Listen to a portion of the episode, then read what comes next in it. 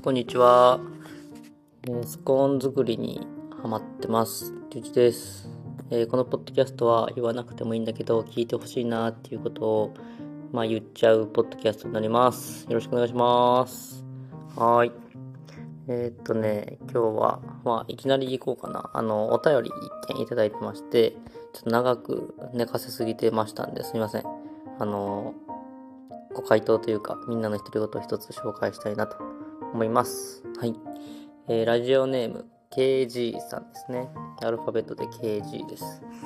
で、えー僕からの、あなたはどんな人ですか？って質問に対して、フリー、フラット、ファンを信条とするマイペース人間で回答していただいてます。いや、いいですね。フリー、フラット、ファンを信条とするマイペース人間。確かに、この KG さん、あの、僕あの存じ上げてるんですけれどもすごくマイペースだけどなんかちゃんと芯があるし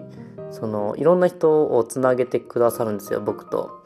とかなんかそのつなげるがゆえにその人ってやっぱり人脈を持ってるというかいろんな人とつながりを持ってる方でもあるのでなんかねすごくそのご自身のことよく分かってるなと思いますし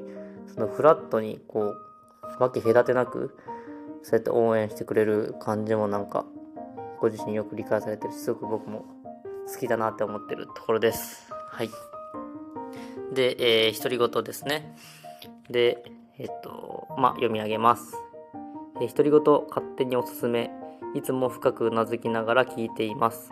前回ご紹介になった超相対性理論は知らなかったので早速登録して深く高度な対話の応酬を聞いています。でもしご存知なければ以下よろしければ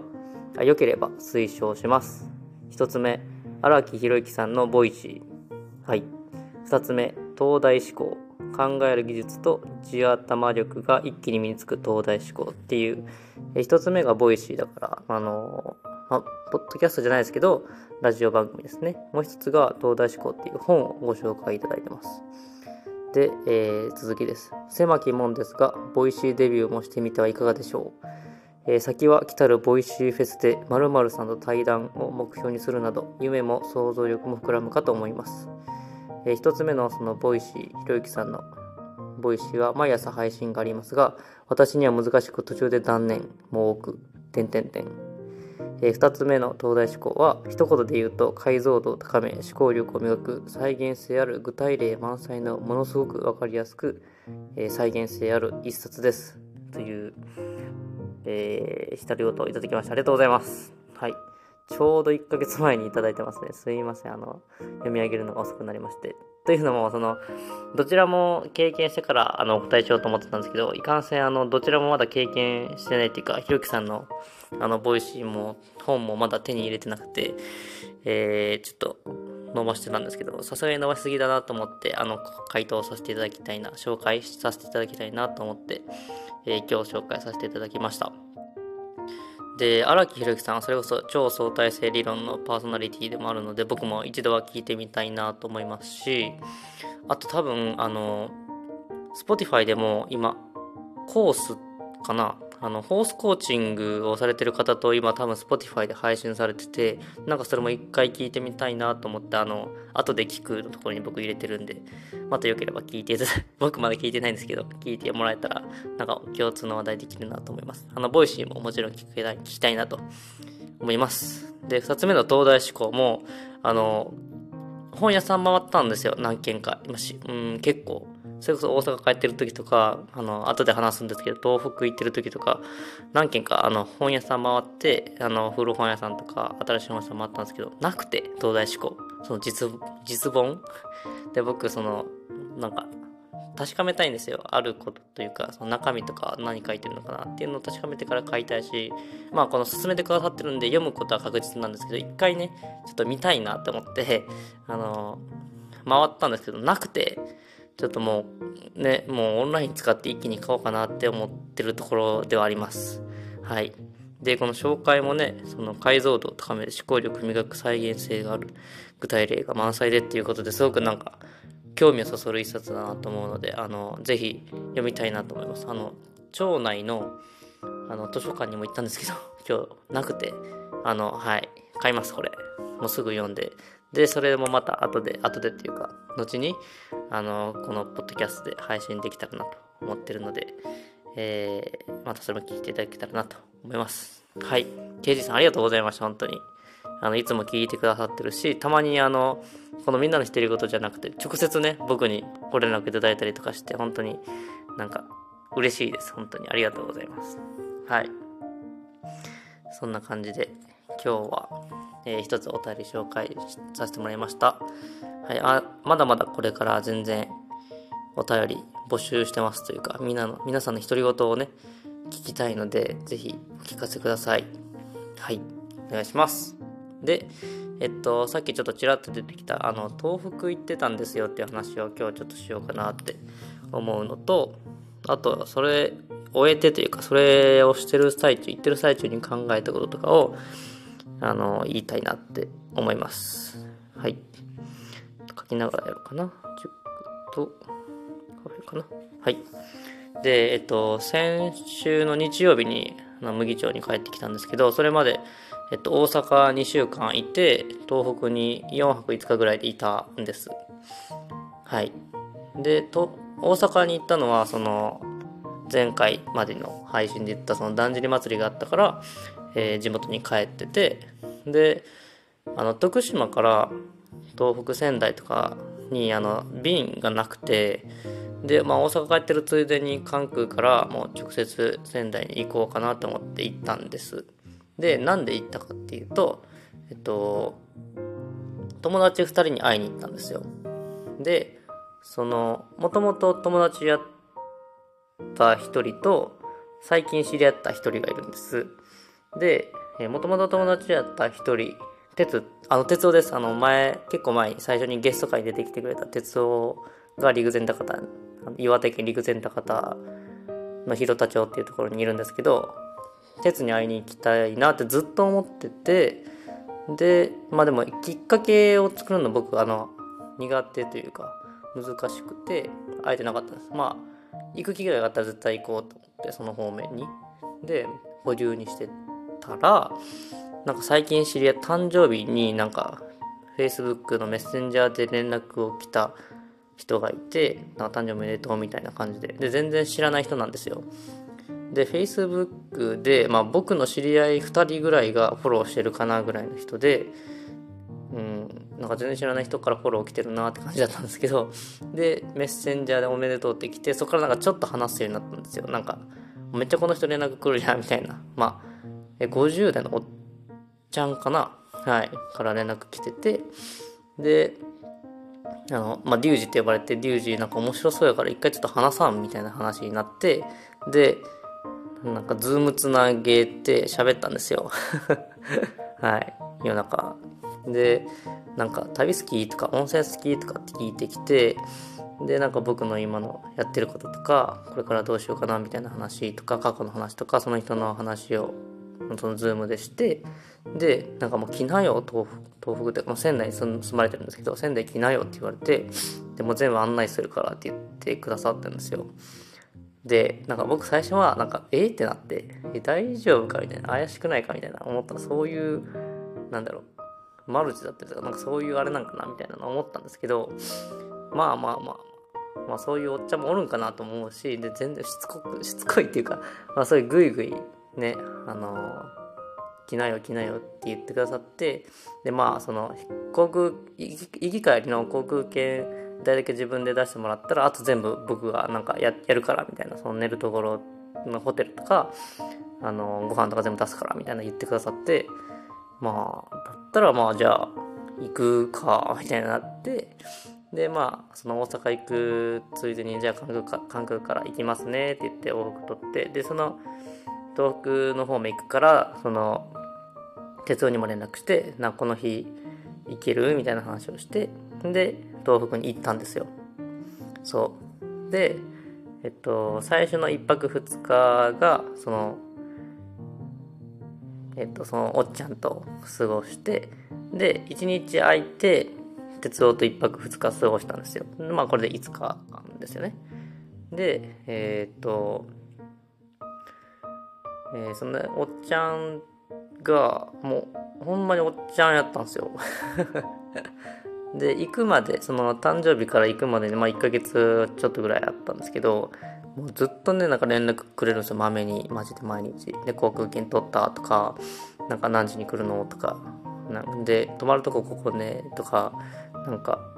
そういう連絡もくれたりとか。あと毎日自分のお昼ご飯を俺に写真載せて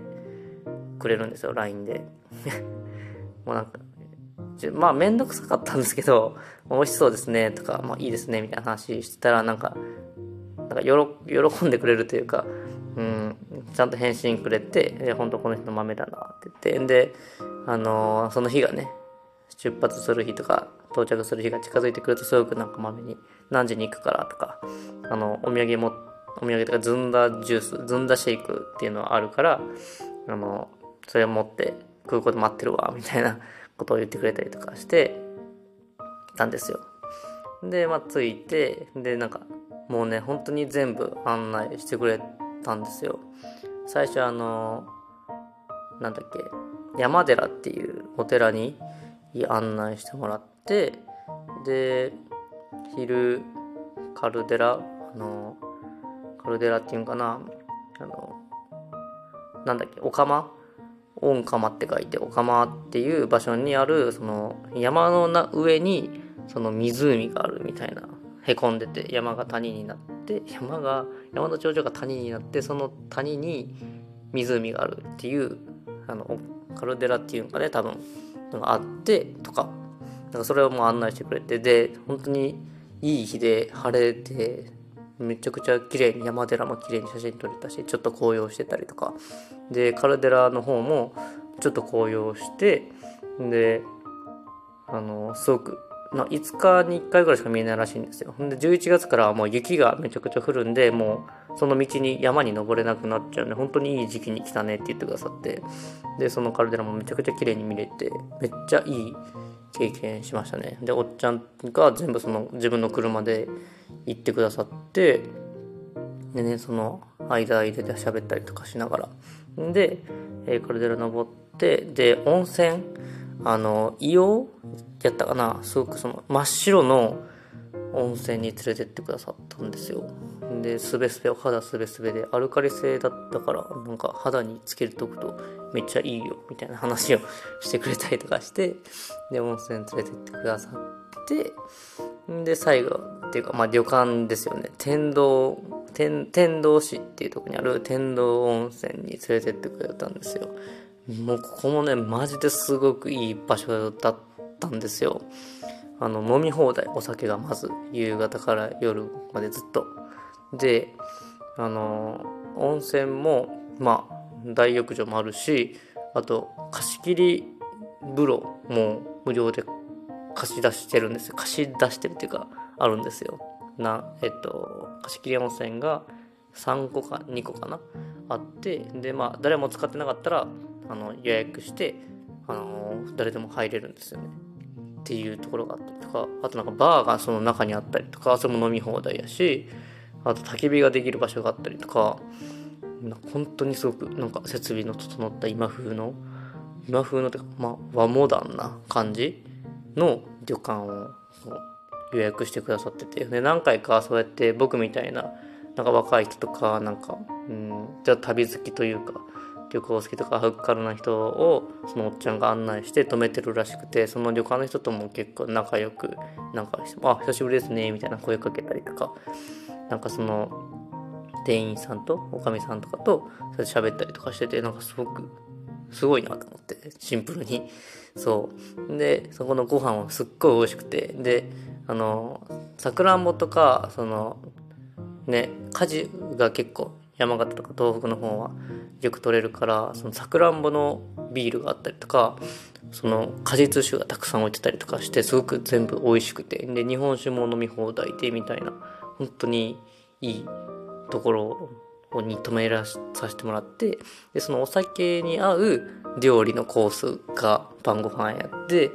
で全部マジでもう美味しかったですねなんか本当にありがとうございますって感じでマジで美味しかったですうん、お腹いっぱいになるぐらい食べましたね、本当に。はい。で、もちろん温泉も、えー、大浴場も入って貸切温泉も入っておっちゃんと2人っすよほんと。マジで面白いんですけど。何っていう感じなんですけどね。でおっちゃんと2人であの同じ部屋で寝てみたいな。ほんとそういう日々を過ごし1日を1日目を過ごしてで2日目起きて朝また一緒に朝風呂入ってで朝ビュッフェでなんか取り放題じゃないですけど食べ放題みたいな感じであの食べてでえっ、ー、とどこ行ったかな？道の駅ですねお土産買いに行こうって言ってその天童温泉の前にすぐそこにあの道の大きい道の駅があるからそこにお土産買いに行ってお土産もなんかいっぱい買ってくれたんですよ。なんか僕自分で選んでたんですけど、あ、これ持ってって、みたいな感じで、なんかお米とか、なんかお菓子とか買ってくださって、えー、すごいな、この人と思って。そんな人いるんや、と思って。で、な、その親とか家族にあげな、みたいな、送ってあげな、みたいなこと言ってくださって、なんかすごい、すごい優しい人でしたね。うん。で、そこでなんかジュースとかもなんかごちそうになったりとかジラートとか食べたりとかして本当に美味しかったですねマジで本当に美味しかったですはいでお昼はあの有名なラーメンラーメン屋さんもたくさんあってなんか有名なところに連れてってえー、なんだっけな赤赤龍山みたいなうわちょっとど忘れしたはいまた載せときますそれを連れてってくださってもうごちそうになって本当に本当になんかもうすごいすごい2日間を過ごさせてもらいます。贅沢な2日間を過ごしました。はい。えー、おっちゃんありがとうございました。ごちそうさまでした。っていう。で、まあ1日で次の日、えー、フリーだったんで、あのー、いろいろ、おおすごい。風がすごいです。考え事を、うわ、倒れた。えー、っと、一日ね、考え事をする時間にしようかなと思って、えー、考え事してたんですよ。っていうのも、その、あ、ここから僕の今から頭の話をして、えー、その前に鉄の話しようか。一日その考え事した話、後で話しますね。で、鉄に会いに行ったんですよ。最後の、えー、一泊二日のところで。で、鉄に会いに行ったんですけど、あほんまに会いに行っただけ、本当に友達ん家行ったぐらいのテンションで行って、でまあそのセットっていう NPO 法人やっててその事務所紹介してもらったりとかなんかそこに置いてる本棚、えー、見させてもらったりとかで働いてる人何人か紹介してもらってで、えー、夜一緒にその寮みたいなところで住んでるから寮っていうかなんかまあ一軒家をシェアハウスみたいなの住んでるからそのシェアハウス内のなんか23人と鉄と僕とで、まあ、4人でかご飯作って食べてで夜も夜夜中に焚き火しに行こうっつって焚き火してでなんかいろいろあの欲の話を欲じゃ癖の話を僕がなんか貯めてたとか喋ってたからそのポッドキャストについてなんか俺癖がどうなんかいいと思うっていうか癖の話をたくさんしてで哲もなんかその癖に対してこう突っ込んでくれてだから哲自身の癖を話してくれてなんかそういう癖の話ができたんですそこで。まあ、ポッドキャスト撮ろうっていうのにはならなかったっていうのは、うん、なんか構えちゃうなというか、もあったし、なんかお互い若干その、まあ俺も旅の疲れだったりとか、鉄は、まあ仕事の疲れとか、まあいろいろ思ってるとかがあって、なんか今タイミングじゃないなって思って、俺からは、ポッドキャスト撮ろうって言い出さなかったんで、ポッドキャストは撮らなかったんですけど、うん、まあその中で癖の話ができたんで、僕はすごく満足した、えー、一日を過ごさせてもらって、で、まあお風呂入って、でまあ本当に本当に友達ん家に遊びに行っただけなんですよ。マジで。で寝寝させてもらってで次の日朝起きてでもう飛行機がもう結構昼間やったんですけど陸前高田から仙台空港まで結構遠いからレンタカー借りてたんですけど結構遠かったんでもう早出なきゃってなってたんでえっと朝起きて、まあ、散歩ちょっとだけしてで、まあ、朝ごはんも食べずにじゃあ帰るわっつって帰ったです。本当に。まあ鉄に会いに本当に鉄に会いに行っただけ。の一日でした。はい。ですです。であのー、まあその東北でうんそうだな。まあえっと一日空いてたところで考えたことと言うとあのなんか塾か、まあ、家庭教師化しようかなって思うのが一つとあと夕館のこの場所をなんかカフェじゃないけどなんかそういうカフェかな、まあ、カフェみたいな感じでなんかコーヒーとかお茶とかで最初言ったスコーンなんか出したら出し出したりとかしたらいいかなっていうかもう少し人も来るかなって思ったなっていう話です。で塾と塾か家庭教師っていう話はうんと7個一緒に夕刊やってる7個の甥っ子になんかちょっとテスト前やばかったんでなんか教えてみたいな感じで言われて、まあ、英語を教えてたんですよ。で僕その大学の頃2年間塾講師やったりとかあとはなんだろう。なんか教えることに対してあまり抵抗がなかったんですよ。プールのコーチをしてたりとか。あとそれなりになんか社会福祉士勉強したとか高校受験大学受験普通に受験して普通に通ったみたいな経験があるからなんか勉強の仕方とか勉強を教えるとかっていうことにそこそんなに抵抗なくてで自分なりにこうなんだろう伝えれるスキルもなくはないなって思っててでまあその塾の経験もしてるっていう経験もあったからその教えてって言われたから普通に教えてたんですよ。でえっと結構やばやばいんですよマジで。あのなんだろうな3 4 0点ぐらいだったんです英語が。でなんかマジ B 同士もわからんとか、一般同士と三人称単数とかがわからんみたいな、中2っすよ。で、全然何もわからんみたいな、単語も全然覚えられんみたいな子がいて、で、まあ、えっと、テスト前6日間ぐらい、まあ結構な大阪にいながらオンラインで喋ったりとか、まあそのオンラインする前対面でこう2時間3時間勉強したりとかしてで、まあ、この前昨日ですよねなんか報告しに来てくれて英語が78取ったんですよ。もうすごいな、っつって。で、まあ、ケアレスミスとかがあったんで、ケアレスミスがなければ、まあ、85ぐらいいってるんですよ。マジですごいなと思って。うん。僕は本当にその、あれですよ、基礎、B 動詞がこうですよとか、一般動詞はこうですよとか、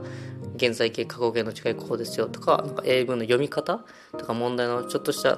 テクニックみたいなことを教えただけで、で、あとは自分でもリスニングの勉強したりとか、な問題文をいっぱい解いてたりとかして、自分で勉強して、で、そこまで点数上げたんでもう、すごいなと思って。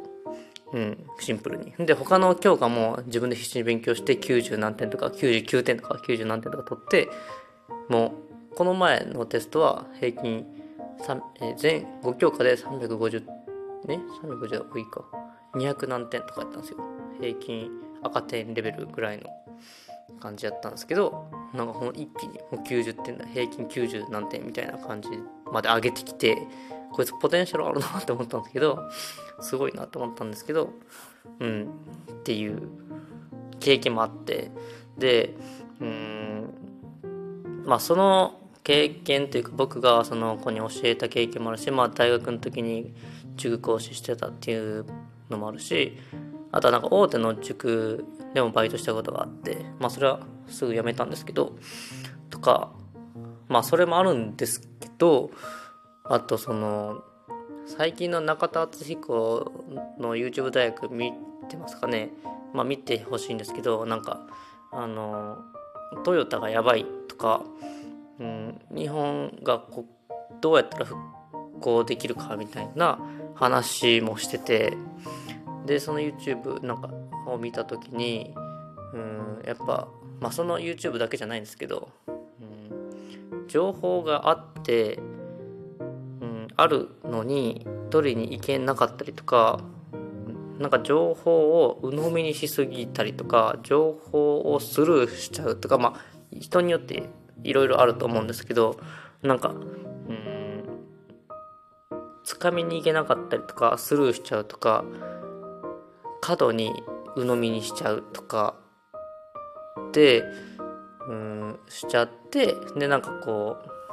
うなんだろうな。それがなんかビッグウェーブになるじゃないですか。例えばスルーしちゃいすぎると。例えばですよ政治があってで税金上がるか上がらんかみたいな話があるじゃないですか。とかまあまあそれでいいや。があってその情報をまあ税金、まあ、上がるか仕方ないかとか税金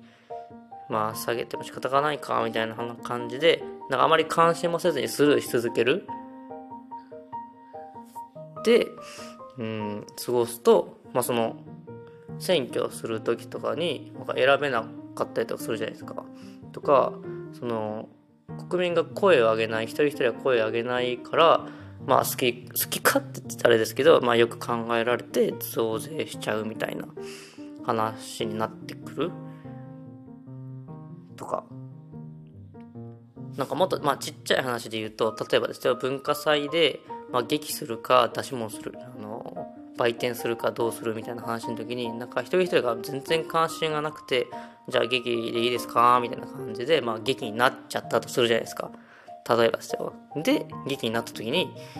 でじゃあ脚本誰書くとか主役誰する？みたいになった時になんか誰もこう意欲がなかなくてなんか決められてもいいんですかね？みたいな。あじゃああのあなたヒロインね？とか。ヒロインやりたかったら別にいいんですけどヒロインやりたくないとかやりたいとかやりたくないとかまあ強いて言えばやりたくないかなぐらいででヒロインって言われてうわやりたくないのにやらなきゃってなってできますかね？とか。うん。なんかそれこそまあヒロインじゃなくても何でもいいです。よ何猫なんかサブの役サブのサブのサブの役を誰がするってなってまあやりたくないけどなみたいな時にじゃあ人数余ったからやってって言われてあ俺になったんだってなる。でそれまでにそのこれやりたいですとかこれやりたくないですとかっていうのを主張してないんですよ。主張してないのになんかそのそれねって言われてあ嫌だなとかやりたくないなってそっから言うみたいなそっからそう思っちゃうみたいなのをがなんかうーんって思っちゃうんですよ僕は。なんか嫌だったら嫌って言ったらいいしいいよって言ういいよって言ったらいいしでまあどっちでもいいんだったらどっちでもいいよって思っといてもいいけどなんかそうなった時になんか最悪の場合になった時になんかいややっぱりそれはみたいになるのが何なんだろうなと思って。でまあ大きな話で言うとそれがなんか起きがちになるしそれが起き続けちゃうとうんなんかいろいろやばいなって思って。まあちょっとめっちゃ話が脱線してるんですけど、まあ、何が言いたいかっていうと、まあ、情報が一つあってその情報とかその選択に対してまあどういう姿勢を自分が取ってるかですよね。そのイエスなのかノーなのかグレーなのかみたいな。でえっとまあ大きな話国の話とかで言うと、まあ、イエスなのかノーなのかグレーなのかみたいなのはっきりしといた方がその選挙に行けるじゃないですか。でうんいけるじゃないですか。でなんかそのめちゃくちゃ元をたどるとその情報があってスルーするのか情報があってつかみに行かないのか情報があってうん全過度に鵜呑みにしちゃうみたいなのってそのなんだろうな、まあ、言葉選ばずに言うと考える力が欠如してるんじゃないかなとも思うんですよ。わかりますか？そのスルーしちゃうのも考えるっていうフィルターがないからスルーしちゃったりとか過度に信じちゃう過度に鵜呑みにしちゃうっていうのも考えるっていうフィルターがない疑うっていうフィルターがないから過度にそういう挙動を取っちゃうとか情報があるのにつかみに行けなかったりとかするっていうのもつかみに行き方がわからないつまり考えに考える隙間がなかったりとか考える、うん、方法がわからなかったりとかっていうことだなってちょっと思ったんですよ。まあ、つまりその何か疑うとか何か疑問に思うとかこれって変じゃないって思うとか、うん、もう少しここに興味関心があるとかこれ深掘ってみたいとかって思うこととかが思う力が、うん、なんかいるんじゃないかなっていうかあるべきだと持つべきかなって思ってるんです僕は。そうで最初の話めっちゃ最初の話に戻るとその塾とか家庭教師の話に戻るんですけどなんか中学生とか高校生の時からそういう思考だったりとかなんか考える欲だったりとかを持つことが自然とできれば大人になった時になんか社会人になってうん、同僚とかに意見できたりとかチームに意見できたりとか、うん、その企業の代表として意見できたりとか主張できたりとかなんか取捨選択できるんじゃないかなって思ったんです。まあその企業だけじゃなくて自分の人生の選択だったりとかが考えられるようになるかなって思ったんですよ。まあ実際僕が考えられ始めた考えることができ始めたのは社会人になってからではあるんですけどだからなんかまあ遅いとも思ってないんですけど、うん、多分社会って的に見たら遅いんじゃないかなと思う思うんですよ。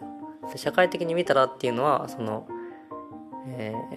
ー、もう少しスタートが早ければ、うん、もっと社会的なインパクトがある持ってるインパクトを持ってるかもしれないし、うん、なんか住む場所だったりとか進む環境とかを変えれたかもしれないまあそれは今からでも全然遅くないと思うしいつでも変えれるとは思うんですけどなんかそのやっぱ初動の速さとか初動の大きさ初動の角度が変わるとその後のなんか動きとか環境とかも全然変わってくるかなって思うんで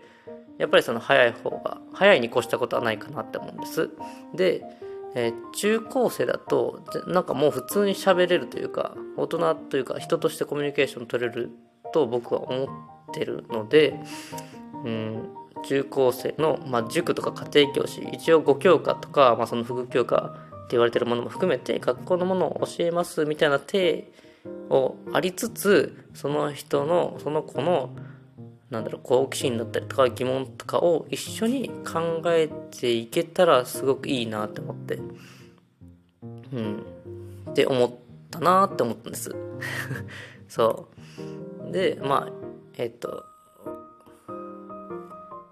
そうだな。まあそんなこと思ってて、まあ、ちょっとずつそうやってなんかちょっと形にしてなんかまあチラシ作るなりなんか情報を出すなりしてなんか人に相談するなりして生徒募集してみようかなって今思ってるなっていうのが一つ。塾と家庭教師。まあ塾っていう形でやるか家庭教師でやるかっていうのはまあまだ決めそれこそまあ決めてないんですけど、まあ、それを考えてるのが一つとあとカフェ夕刊をカフェにしようかなっていうのはうんシンプルにもう少し夕刊を有効活用できたらなって思っててまあ来てほしいんですよいろんな人に。でいろんな人とも話したいしいろんな出会いも僕は欲しいなって思うし、まあ、それこそうーんまあ今の考え塾の話だったりとか考える話だったりとかそういう大きい話もそうだし、まあ、ちっちゃいミクロの話なんか最近どうみたいなカフェしてるけどどんな感じみたいな刺繍どんな感じみたいな話もしたいしまあ話すこと全然好きなので、